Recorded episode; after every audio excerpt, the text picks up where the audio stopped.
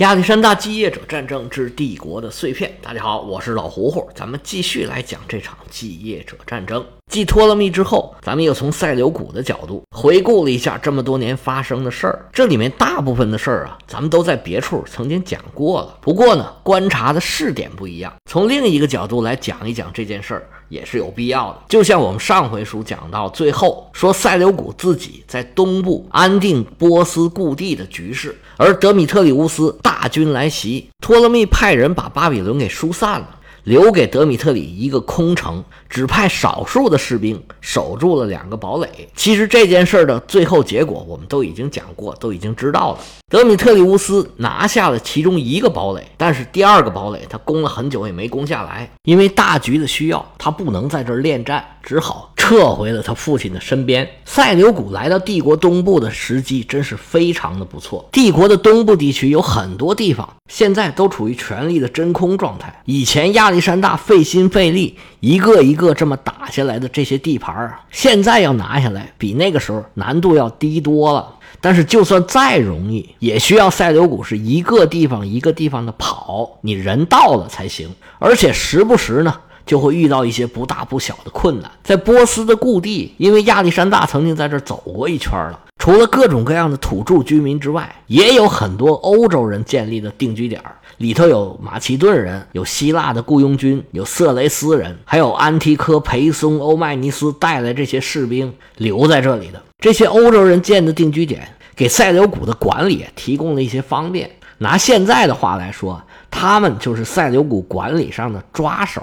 这些定居点呢，能够帮助统治者管理周边的一些部落，还能维修保养御道。帮着征税，还能提供兵源，但是也不能全靠他们。塞琉古还必须联系当地的各种大贵族，真正掌握这片地区的是他们这些贵族。怎么能恩威并施，又利用他们，又能震慑住他们？这对塞琉古也是一个很大的考验。塞琉古具体什么时候往东边去的？具体又干了些什么？这在历史上都没有什么记载。他至少在伊朗高原待了半年的时间。他回到巴比伦以后，实际上安提柯的势力并没有完全撤走。而在公元前三百一十一年，塞琉古跟那几家签和平协议，其实主要的目的也是回过手来要对付塞琉古。面对安提柯的威胁，塞琉古你说他不害怕，那是假的。但是自己千辛万苦，好不容易回到了巴比伦，又重新组织起来力量，当然不可能轻易的让安提柯打败自己。在古代的时候啊，公元前三百一十年到公元前三百零八年这段时间。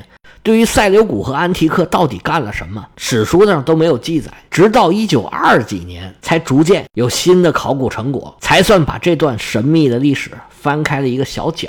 出土的证据证明，安提柯和塞琉古曾经进行了一场大规模的会战。这会战的时间、地点、过程都没有交代，但是结果很清楚，因为安提柯的一个重要盟友被塞琉古打败了，安提柯不得已。把巴比伦扔给了塞琉古，自己回去了。这个战争结局呢，就把这段时间的前因后果给串起来了。后面整个事情的发展就显得很合理了。后来的历史学家推测，当时的战争是发生在巴比伦，安提柯是亲自指挥战斗，围困了若干个城镇，随后把巴比伦给攻下来了，洗劫了一番。巴比伦爆发了饥荒，安提柯占领了很多农业区，暂时没有受到威胁。但是塞琉古呢，不得不到处去找粮食，一度是非常的被动。但是安提柯是劳师袭远，异地作战。战争拖的时间越长，对他越不利。而这时候呢，他地盘是越占越大，而又爆发了饥荒，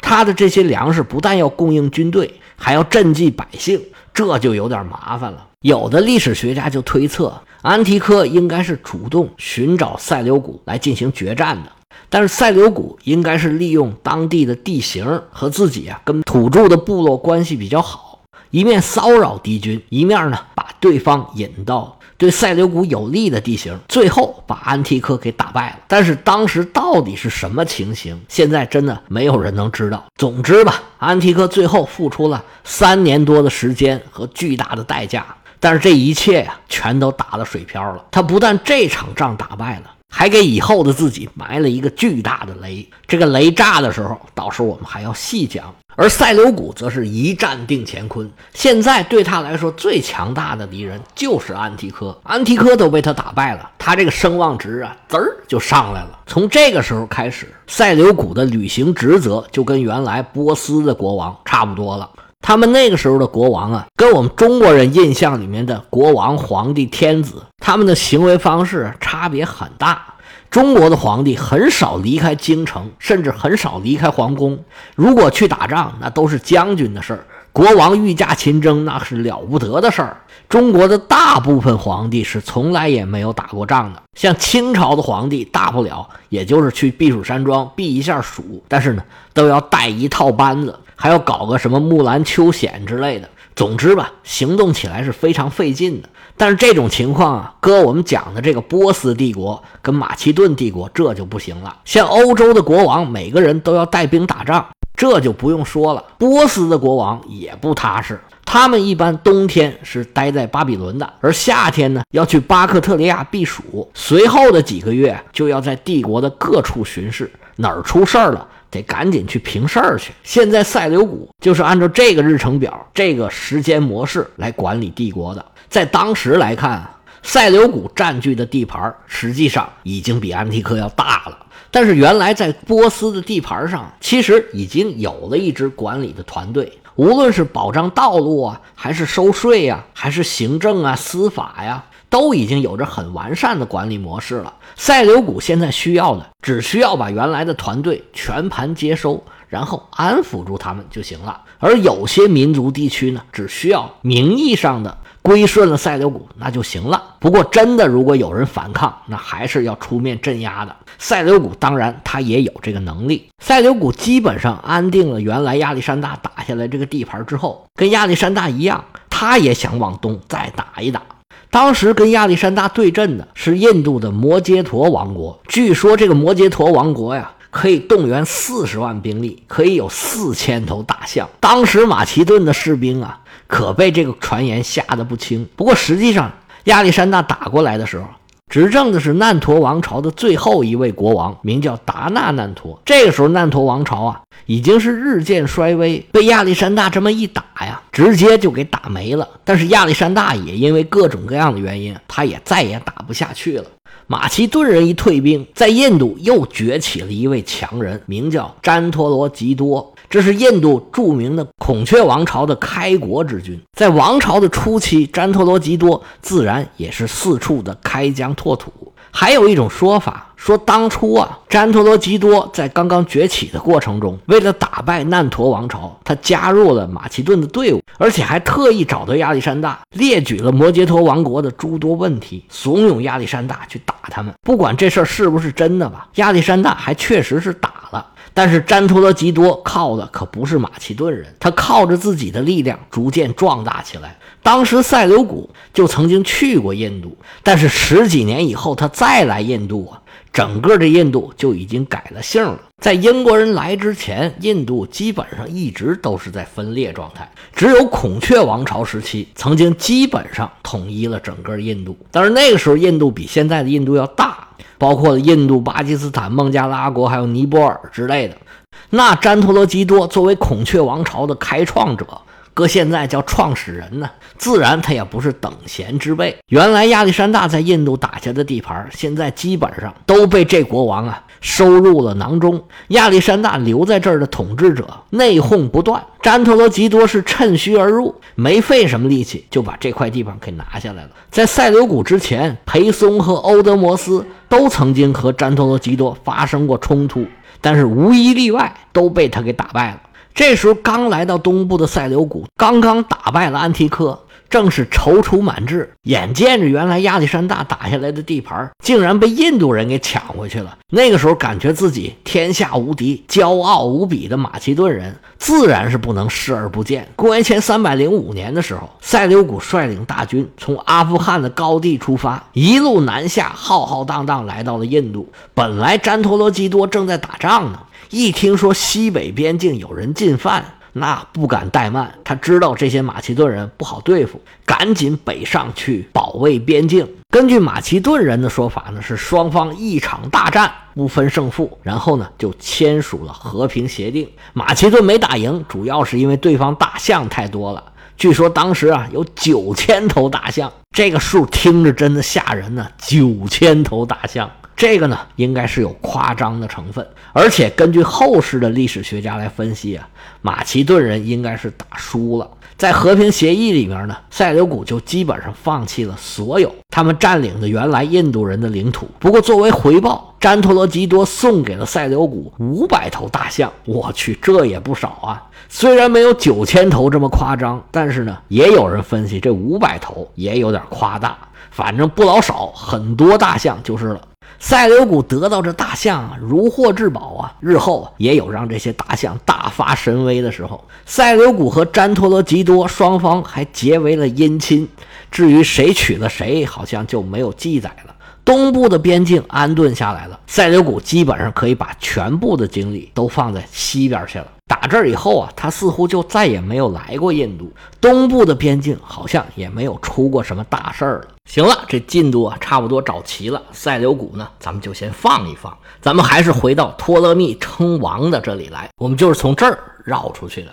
不过要讲托勒密称王啊，首先要讲一讲安提柯的称王。到这个时期啊，称王就成了一个集体活动了，而在这活动里面领头的就是安提柯。在萨拉米斯海战的时候啊，安提柯就让他儿子自己去打了这场海战，自己呀没去指挥。一方面呢，因为安提柯自己可能也不太会。我们这套书讲到现在，安提柯也没跟海战沾过边儿，而且在地中海上的事儿，他基本上全部交给他儿子，或者以前交给他侄子，所以这次也不例外。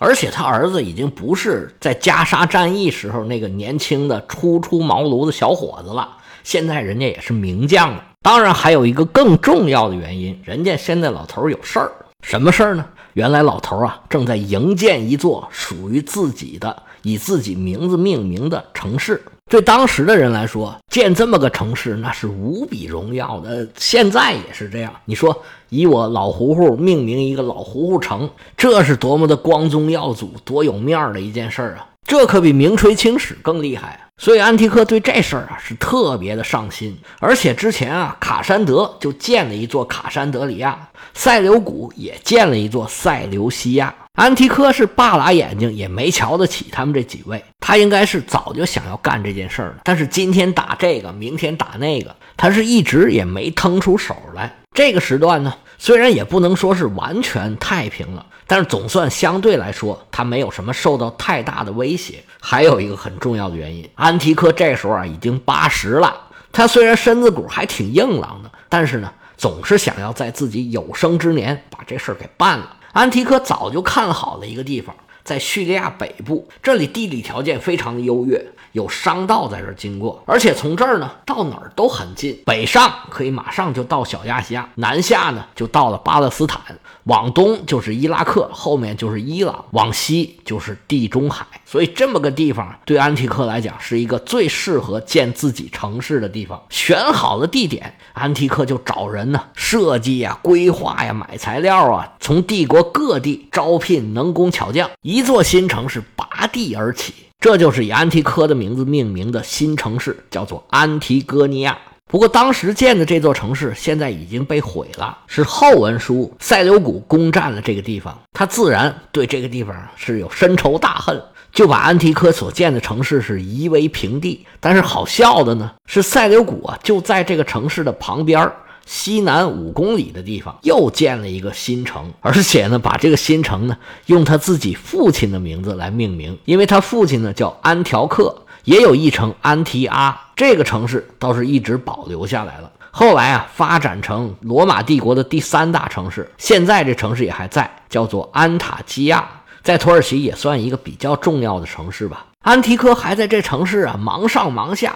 成天跟这些设计师啊、工匠啊、包工头啊，成天在研究这城市到底应该怎么建，时不时要去视察一下工地。忽然从地中海传来了喜讯，他的儿子德米特里乌斯在萨拉米斯岛的海战中取得了巨大的胜利。那安提柯自然是喜出望外啊，搭着旁边啊，肯定有捧臭脚的，说您这功业呀，光照千古啊，您要称王啊。安提柯当然打心眼里早就觉得自己应该称王了，不知道他到底有没有三推三让啊？反正从此以后，安提柯就戴上了王冠，一切的规格都开始按国王的标准。这还不够，安提柯又让自己的儿子也称王了。他把王冠和诏书让使者带给儿子，同时啊说：“你在萨拉米斯打完了吧？来来来来，咱们会合一下。”回头啊，就把托勒密给灭了。这就是咱们之前曾经讲过，在奥隆特斯河口的这次会合。没想到这两位国王父子到了埃及之后啊，铩羽而归。安提柯这王朝啊，相当于大清早出门就摔了一个大跟头，但是并没有伤筋动骨。而这个时候一看安提柯称王了，那卡山德呀、托勒密呀、利西马克斯，甚至塞琉古也都是有样学样。跟着一起称王了。不过他们这些人啊，跟安提柯区别还是很大的。除了安提柯之外啊，他们都是偏安一隅，并没有统一亚历山大整个帝国的想法。但是安提柯有，而且他一直不停的在着手准备。但是安提柯毕竟已经八十多岁了，难免各方面的机能都有所下降，他已经处于半退休的状态了。这个时候的重担就压在了他儿子的身上。德米特里乌斯现在还不到三十岁。正是年富力强、雄心万丈的时候，而且呢是陆军、海军两门报，尤其擅长使用各种重型的装备。这时候啊，已经得到了一个“围城者”的外号。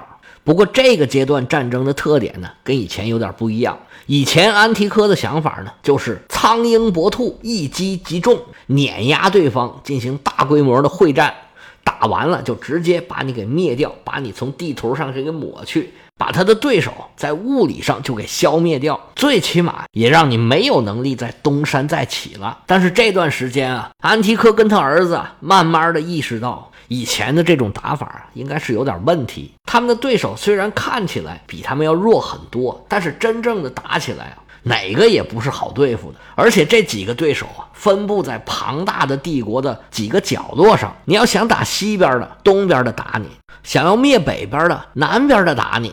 如果现实的考量，那就是不是着急消灭对方，而是慢慢的削弱对方，改鲸吞为蚕食。对方如果没有能力反击，那么他就只会越来越弱，最后啊就是死路一条。这个既定方针一旦定下来之后，德米特里乌斯就开始按照这个方针进行实施了。其实德米特里乌斯通过萨拉米斯海战拿到了塞浦路斯岛，就对托勒密产生了这种效果。托勒密王朝的财富有很大程度是来源于商业，但是萨拉米斯海战之后，塞浦路斯归了人家，托勒密就失去了一个非常可靠的海军基地，他的贸易航路啊就受到了很大的威胁。在古代的时候啊。商业上最大的威胁，第一个是天气，第二个是海盗。而对托勒密来说，安提柯就是一个最大的海盗。他这个海盗不但强大无比，而且是明火执仗，他还不怕你，你还打不过他。